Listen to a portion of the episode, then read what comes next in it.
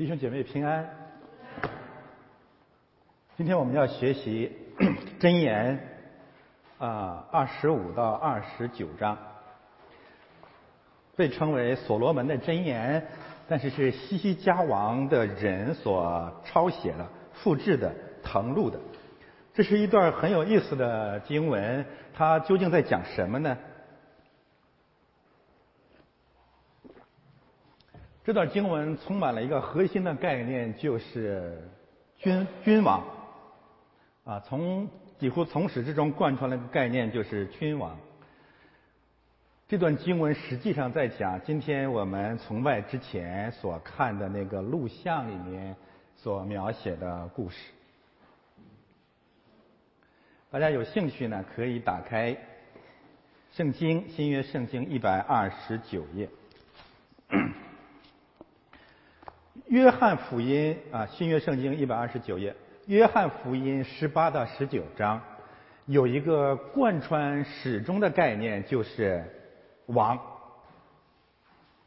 比拉多跟耶稣所辩论的主要话题。比拉多和犹太人辩论的主要话题就是王，到底谁是王？耶稣是作为犹太人的王被钉死的，他被钉死成了万王之王。刚才那部电影非常精彩，是我认为耶稣电影当中最好的一部啊，虽然它不完全切合圣经，演员演的很好啊，也剪辑也非常漂亮。我们会看见比拉多目视着耶稣，穿着红袍，戴着荆棘的冠冕，一步一步走到他的面前。这一幅画面告诉我们，有两个王相遇了：世界的王和天国的王在那里对峙。这一幕正是箴言二十五、二十九章所讲的两个国度、两位君王，他们相遇。比拉多是罗马总督啊，他的地位还高于希律王。他在巴勒斯坦地区叙利亚省大有权柄。比拉多是谁呢？比拉多这个名字是什么意思呢？比拉多的意思就是我。比拉多的意思就是我。在希腊文里面，比拉多的意思是配有长矛的人，武装有刀枪剑戟斧钺钩叉的人，是枪杆子里面出政权的人，是有枪阶级的代表。翻译成甲骨文，你会发现甲骨文的“我”就是比拉多。你要看许慎的《说文解字》，“我”就是配有枪矛的人。然后你再看甲骨文的“义”字，就是我拿着枪穿透了羔羊的身体。比拉多是人类的代表，人的罪杀害了耶稣基督。比拉多是世上君王的代表，在十字架现场，世上的王跟天国的王有一个二元的对立。我们可以从两个角度讲这一幕：一幕是耶稣在比拉多面前受审，这是传道人常常讲的一个话题。我们今天反过来讲，比拉多及其所代表的世界的君王掌权者，在耶稣面前受审。在耶稣面前，我们看见了世界君王所有的本相和特点。世界的掌权者、君王、官僚、官吏、贵族、知识精英、宗教领袖，都在比拉多身上。他们站在了耶稣的面前，特别是在约翰福音这两章经文里面，比拉多向耶稣或者比拉多提出了五个问题。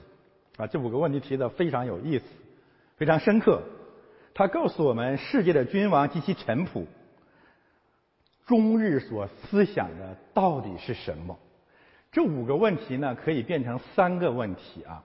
他安排的很有意思啊。约翰福音以后我们会讲到，约翰福音真是不简单，它故它有非常精致的逻辑的结构。啊，今天嗓子有点问题，大家原谅啊。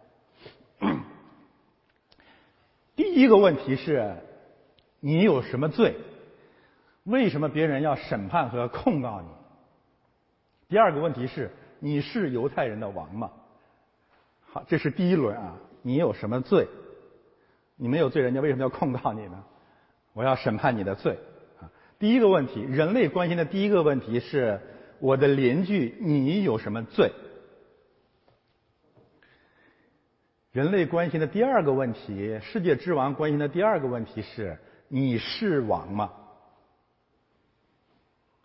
接下来，这个圣灵很怕我们不明白，比拉多又重复了这两个问题。接下来说：你到底干了什么事？你到底有什么罪？第三个问题，第四个问题，你是王吗？啊，你自己读《约翰福音》十八到十九章，我重复一遍啊，这是两个问题：第一，你有什么罪？第二，你是王吗？四个问题是两个问题啊，你有什么罪？你是王吗？我们所有的人关心的是别人犯有什么罪，我们承担审判别人罪恶的权柄和责任。所有的人都是这样子的，没有一个人关心我有什么罪，我在神面前应该承受什么样的审判。所有的人在耶稣基督来之前，所有的人都是钉死别人十字架上的人。啊，这个十字架真是太深刻了，它深刻的显明了我们存在的绝望性。我们没有办法出来，说也没有用，这是我们的本性。是我们从亚当夏娃那里继承下来的罪性，没有办法超越。你想避免都避免不了。每一天，每一个新闻事件都把我们变成比拉多。当时犹太人控告耶稣，带到了比拉多面前。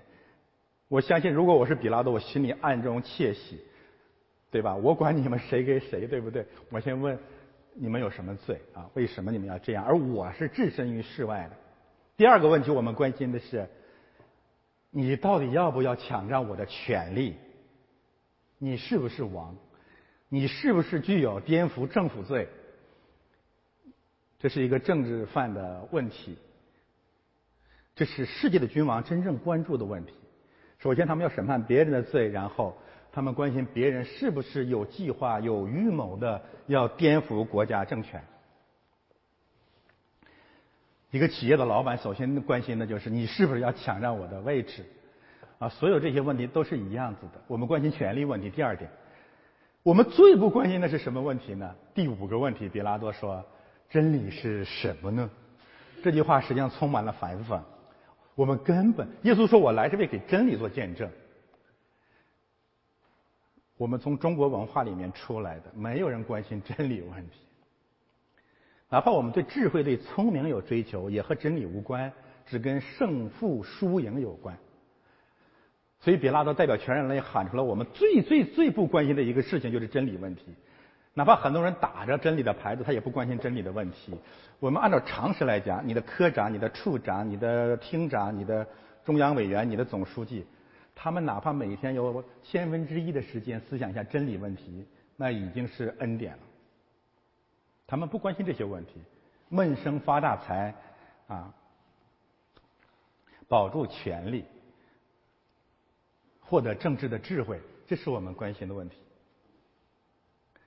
所以我们看到十字架现场，世界的王跟主耶稣之间这个天国的王有着深刻的对立。耶稣关心的问题和我们关心的问题是不一样子的。啊，我再总结一下，我们关心三大问题：第一，别人的罪恶，我审判别人的罪恶；第二，权力及其所代表的物质利益；第三，我们不关心任何真理问题。我不是要给我们自己辩护，以真理为中心的教会永远是人数很少的教会。如果我们这个教会特别关心新闻事件、定别人的罪恶，如果我们关心信仰所背后所包含着的物质利益和世界的权柄，这样的教会一定是人山人海的。你说我们的教会讲真理，人家就会攻击你；你只讲真理不讲生命。但是我们完全明白生命是什么。世界里有世界之王的生命，就是关心两大问题：别人的罪以及我的利益。两个王相遇了，但是这一幕也给我们一个警醒，把我们带到一个敏感的问题上去，就是政治问题。基督徒怎样面对政治？耶稣站在西路、西律和比拉多的面前。基督徒和政治的关系，教会和国家的关系，信仰和世界的关系。箴言呢？我们已经处理了几组重要的关系，上帝跟我们的关系，我们要领受神的智慧，才能够得神儿子的生命。然后我们用箴言处理了亲子关系，怎样用上帝的真理来教导我们的儿女。把最好的福分赐给我们在世界上最爱的人，然后呢，上个主日我们用真理来处理人际关系。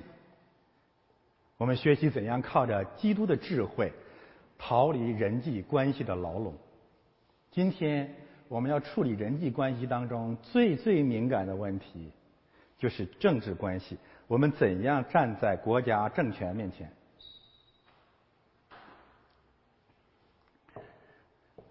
这个问题很多牧师已经不敢讲。关于这个问题，有两种极端的观点是我们要放弃的。第一个极端的观点啊，是我也经常遇到的啊，就有人跟我讲说：“任牧师，你要再讲政治，我就不来了。”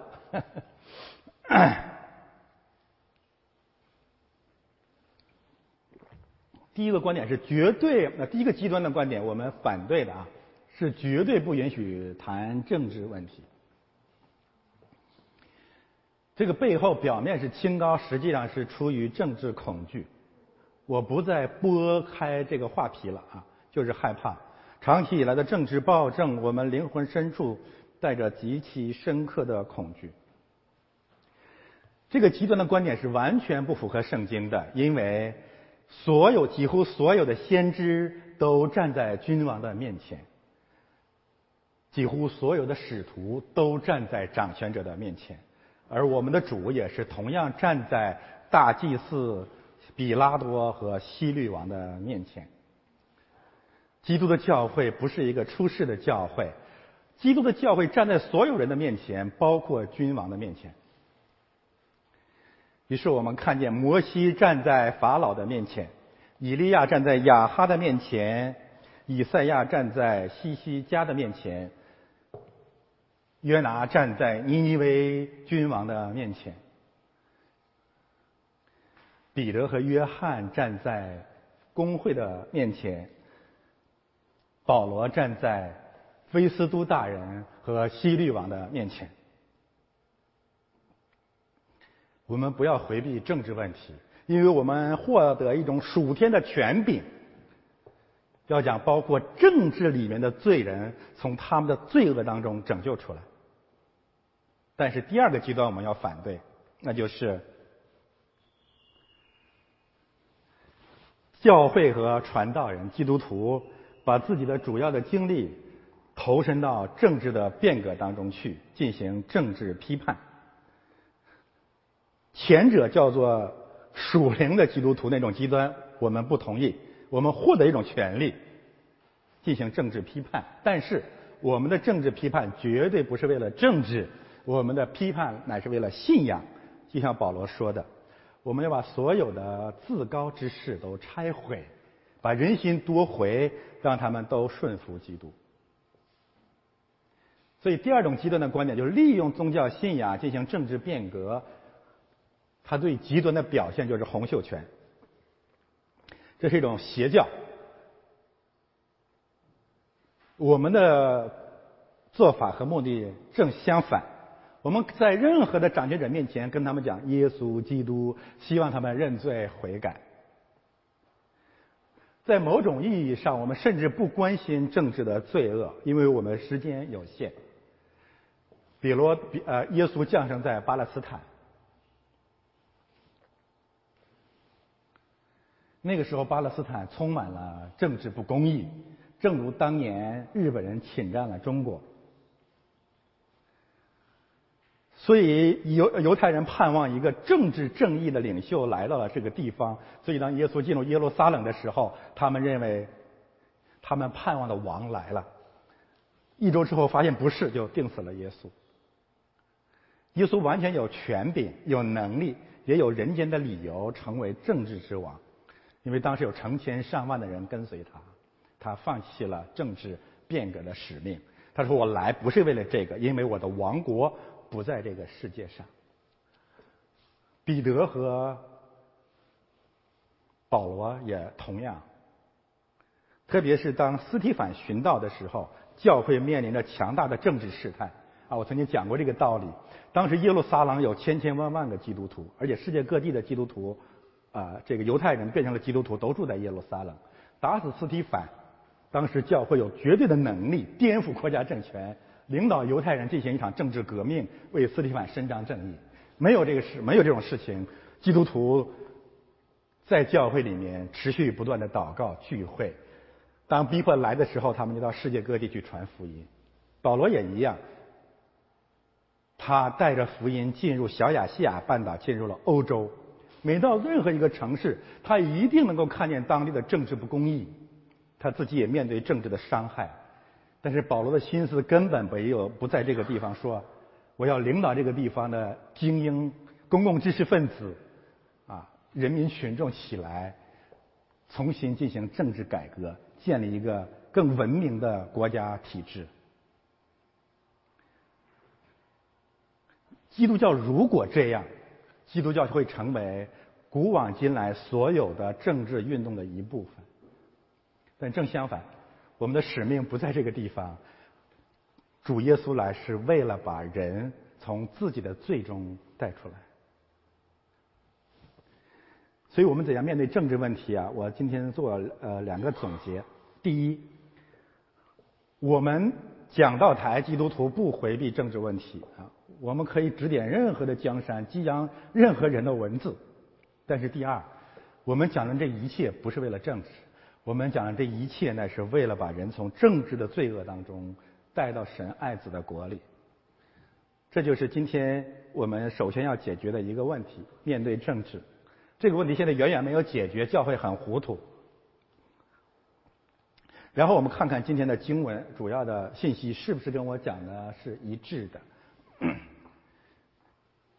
五章经文啊，这里面实际上是讲神的国度。这里面讲魔鬼的国度或者世界之王的国度有一个对比，然后就讲世界里的败坏，然后讲在世界里面怎样建立教会啊，很简单的一个结构。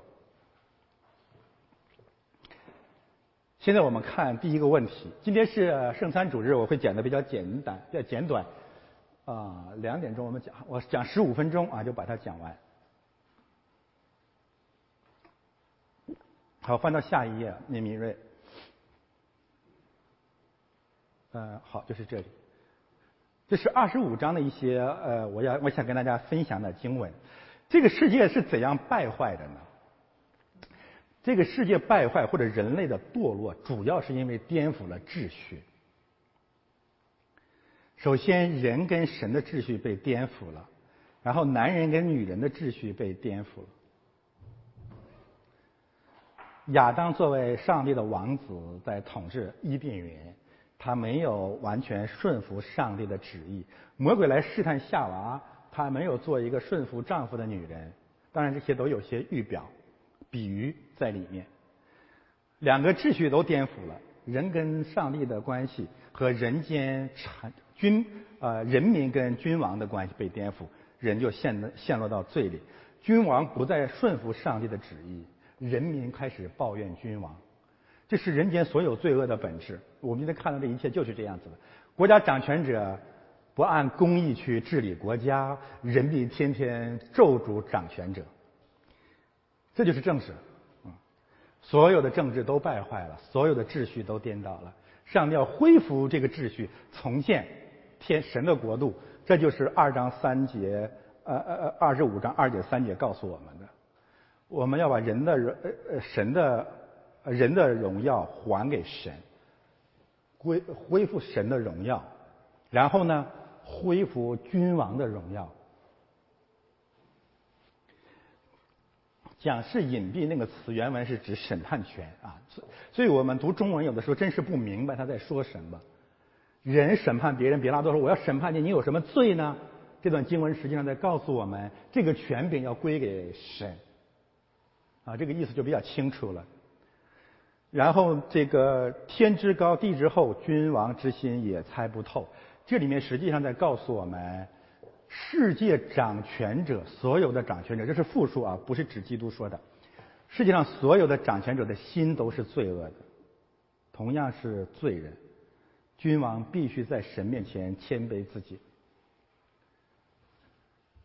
所以这里面是恢复人跟神的关系，恢复人民跟掌权者的关系，然后呢，要审判罪人、恶人。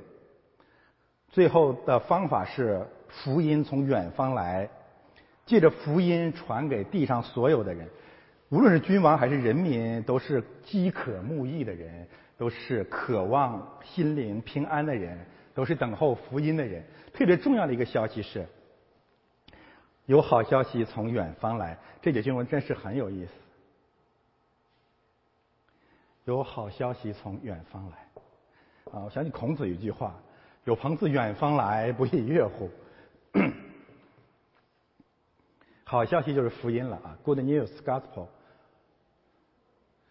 真理是从远方来的。然后呢，在我们的本土，在全世界所有的本土本民族当中，没有好消息。在世界上所有的国家和民族里面，没有真理。难怪比拉多说：“真理是什么呢？真理是从远方来的，是从天上来的。所以，让我们放弃任何保守主义的努力，就是所谓的我们要恢复民族传统。你们知道吗？一九一九年五四运动以来，中国的复古主义运动和西方的呃西方主义的运动不断的犬牙交错，开始试验西方的方法，不行了，又回到我们的民族传统当中去。”然后又发现又不行，又搞西方那一套，又不行，又搞中国自己那一套。圣经说：“好消息从远方来，在本土、本地、本民族、本家没有好消息。”所以，当上帝吩咐亚伯拉罕的时候说：“你要从本土、本地、本族、本家出来，到我差遣你去的地方去。”不要再做这个努力了啊！不要再回到中国的传统当中去了。没有好消息，真理是从天上来的，重建秩序是从这里开始。然后我们看这个，呃，翻到下一页，二十六章讲世界里的状况。这里面讲了四种人：愚昧人、懒惰人、传舌人、怨恨人。这些概念以前讲过了，这里再一次强调。愚昧人主要指特别狂妄的人，越骄傲的人在神面前越傻。啊，这是上帝的概念。懒惰人就贪图享受，以世界以杜甫为上帝的人；传舌的人就是挑起世界纷争的人；怨恨人对任何事情发怨言啊，没有上帝的爱心。然后我们看其中有一节经文比较难解释，这节经文我要放在这里，也是为了让大家明白。箴言二十五到二十六章，不仅整体上在讲耶稣和比拉多、天国之王和世界之王的对立，就连细节某些经文也是一一对应的。犹太人很可怜，如果他们不懂新约圣经，他们完全没有办法解释箴言和旧约的信息，你只能胡说八道。而且我们没有办法面对旧约，包括箴言里面明显自相矛盾的话。箴言二十六章四到五节啊，我开始读的时候我就好我就笑了，我说这是这什么圣经呢？让我无所适从。不要照愚昧人的愚妄话回答他，恐怕你和他一样。要照愚昧人的愚妄话回答他，免得他自以为有智慧。那你的结论就是主啊，你让我回答还是不回答？那答案就在新约圣经里，就在讲耶稣基督。当然，你可以应用到自己身上，但主要是在讲耶稣基督。四福音书都在讲耶稣在独楼地在受审判的时候一言不答。不要照欲望的人话回答他，耶稣一言不答。然后说你要照着欲望人的话回答他。比拉多说：“你不知道我是王吗？我有权柄释放你，有权柄把你钉在十字架上吗？”耶稣回答说：“若不是从上头赐给你的，你就毫无权柄办我。所以把我交给你的那人罪就更重了。”没有别的，就是真言在讲耶稣钉十字架，在讲世界之王的对立。但是在我们的生活里面，我们可以从主那里学到一些智慧。面对一些人，你不要为自己辩护；面对一些人对你的控告，你不要为自己辩护。嗯，你要不信，我们可以做一个呃呃尝试。我认为我这方面做的还可以。你可以在别人那里听到很多骂我的话，你跟我讲别人怎么骂我，我就没有话。没什么可辩论的，有什么可讨论的呢？但是如果对方说他是王啊，他如何如何好，那么我们可以本着真理说，你的权利是从神来的啊，你没有权利审判任何人，除非神借着比拉多对耶稣的审判，要把救恩临到人类，让他不要骄傲。好，我们看下面。关于世界的败坏，呃，不对不起，我说错了。关于教会的问题，跟那这样的世界怎么办呢？上帝要在世界里面做一个改革，一个伟大的政治改革，一个宗教改革，一个人类有史以来从来没有过的变革，那就是在地上建立他的教会，不是在地上建立世界的王国，在地上建立他的教会。我们反反复复的强调，教会，教会，教会，乃是天国的入口。可惜今天的基督教教会已经不重要了，每一个人单独的面对上帝啊，这是我们在传一教的文化。教会胜过仇敌，它是阴间的门，它的嫉妒比阴间还残忍，这是教会的仇敌。然后教会要彼此相爱才能胜过仇敌。教会里面有神所案例的牧师，这个牧师是看守乐园的，看守葡萄园的，是牧养羊群的。神借着教会胜过阴间的门，马太福音十六章十八节。好，然后我们看看世界的败坏。哦，对不起，这里有个难题啊。这个难这这节经文，我实际上我们讲过，用它来指向耶稣基督钉十字架，他的衣服被瓜分，他为淫妇和罪人做做保，他就担当罪人的罪。难在后面这句话。清早起来，大神给朋友祝福的，就算是咒诅他。那这话什么意思？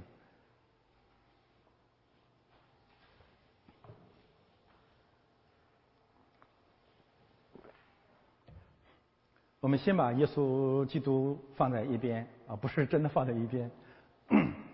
谈到生活里的事，这句话也成立。一大清早，你给朋友祝福。有可能让他一天失去警醒的心，结果他的一天有可能落到百般的试探和黑暗里面，啊，这个道理是成立的，对吧？你你一个孩子一生之计在于年少，一年之计在于春，一日之计在于晨。你在一个生命的历史的开端，你就告诉他，你的一生阳光灿烂，没有风波，什么都是好的，平安了，平安了。这个人就会失去警警醒的心，所以基督教跟所有的宗教区别在这个地方。耶稣跟别的宗教领袖区别在这个地方。耶稣上天的时候，升天的时候，对门徒说：“在世上你们有苦难，但你们可以相信，我已经胜过了世界。”啊，约翰福音十六章三十三节。一教的领袖说：“在世上你们没问题。”你们自己可以胜过世界啊！你自己选哪句话更诚实？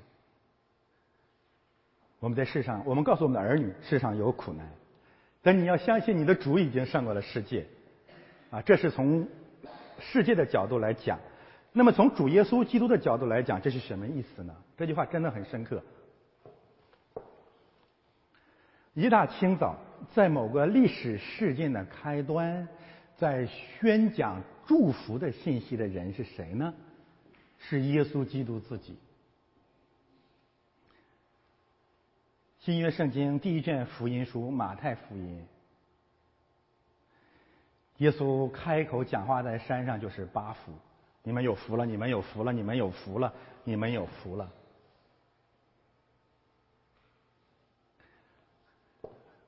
我们教会啊，特别是我本人，一直在用一个新的角度讲登山宝训和天上的八福。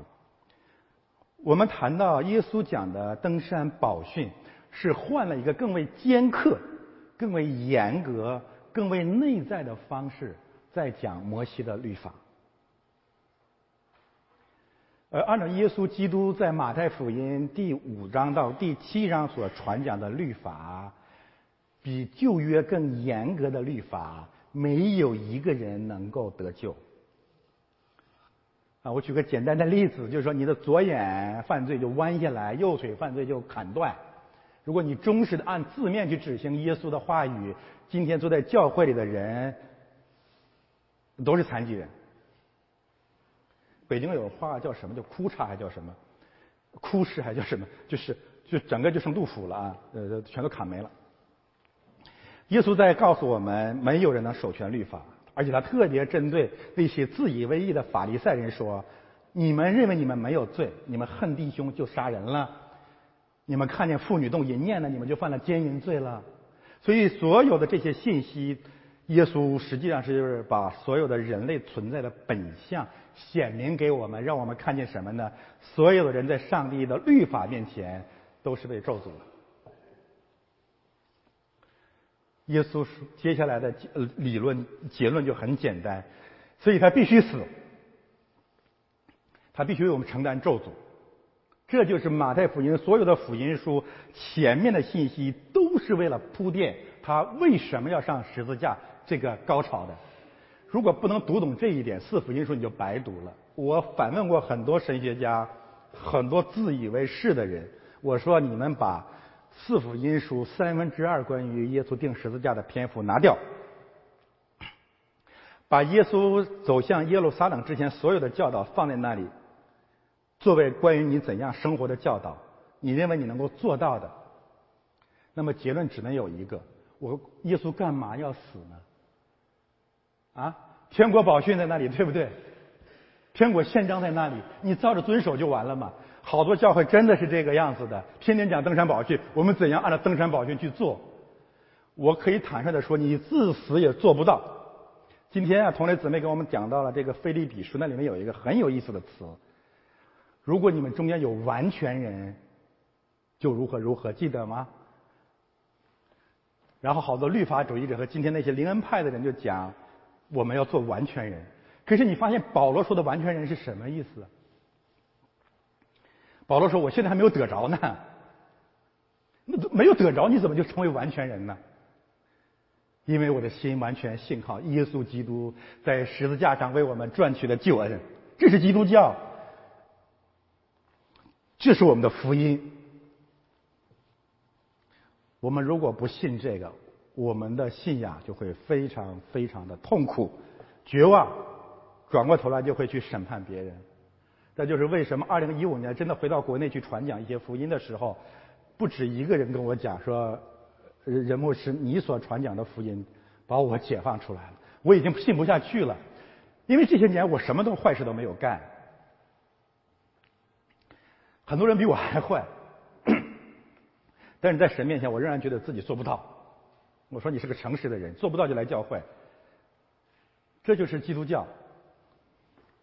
所以，这里面真正的信息指向了耶稣基督。他在历史的开端讲福讲律法，把所有的人显在律法的咒诅之下，他要承担我们的咒诅。好，我们看下面。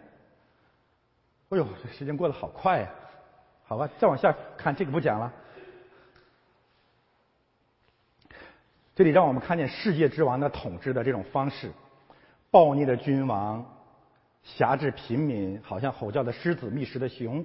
狮子在福音书里、呃圣经里面被讲，有的时候被比喻为是魔鬼，他是魔鬼的使者。他是暴虐的君王。暴君的统治是世界所有君王统治的本相，而且君王无知，多行暴虐，升官和统治是为了发财。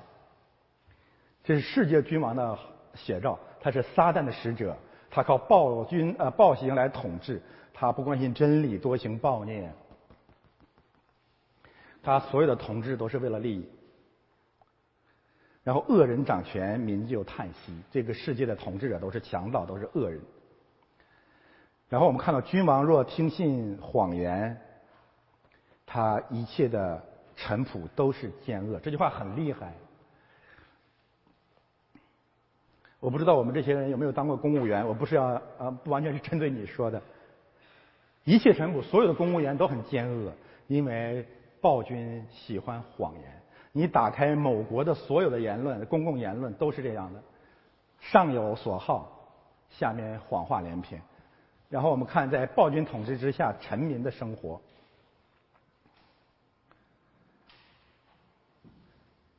暴虐的统治，君王以利益、权力和财富为目的，统治者红二红富的这些父母们、领袖们、统治集团、贪腐集团以追求财富为目的，全世界、全国都有一个共同的信仰或者理想，就是急速发财。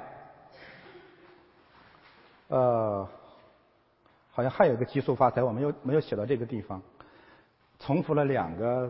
急速发财，急速发财就会成为全民理想和所有经济生活的本质。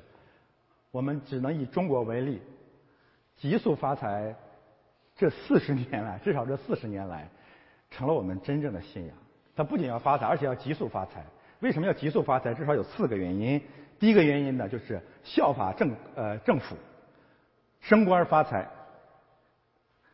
有什么样的掌权者，就有什么样的臣民。不要不要鄙视人民。第二，所有的人都啊，对不起啊。第二，这个国家呢，暴君一定垄断了国家主要的资源，因此给急速发发财提供了可能性。你只要跟任何权利寻租进行交易，都可能急速发财。第三，为什么要急速发财呢？因为所有的人都没有安全感。他们盼望快点发财来建立自己的安全，同时把自己的财富迅速的转移到国外，这就是圣经的穿透性。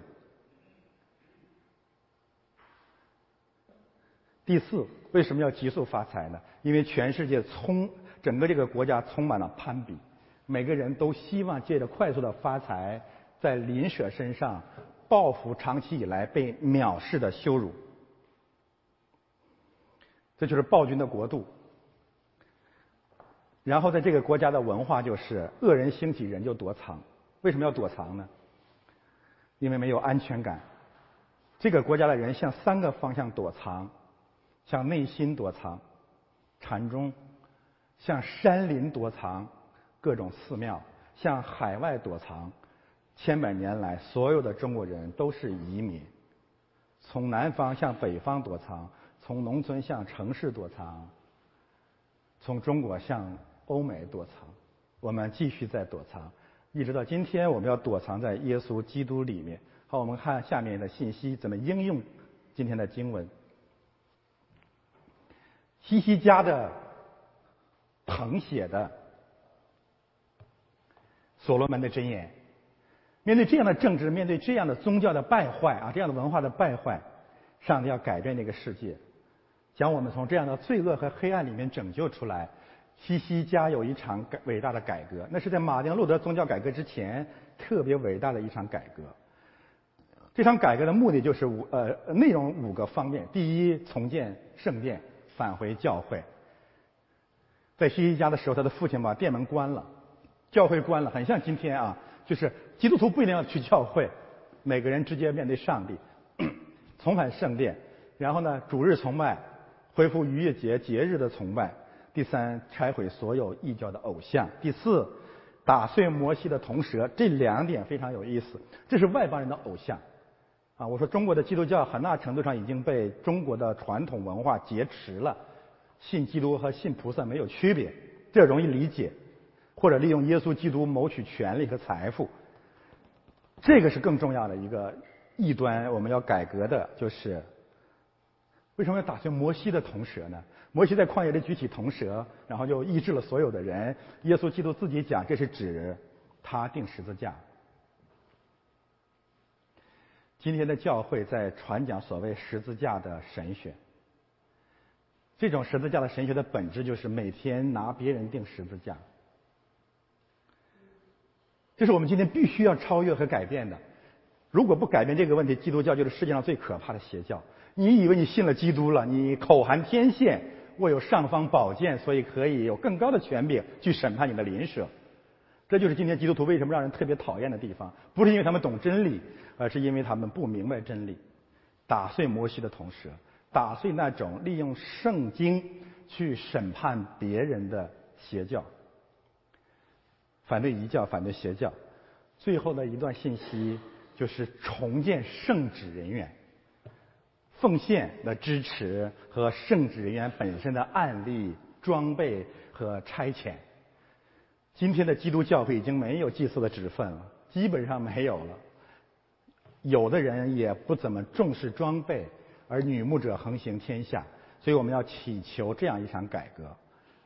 基督是改革的基督，他与我们同在，他要更新我们每个人的生命，并借着对教会的更新来祝福这个世界。好，我们一起来祷告。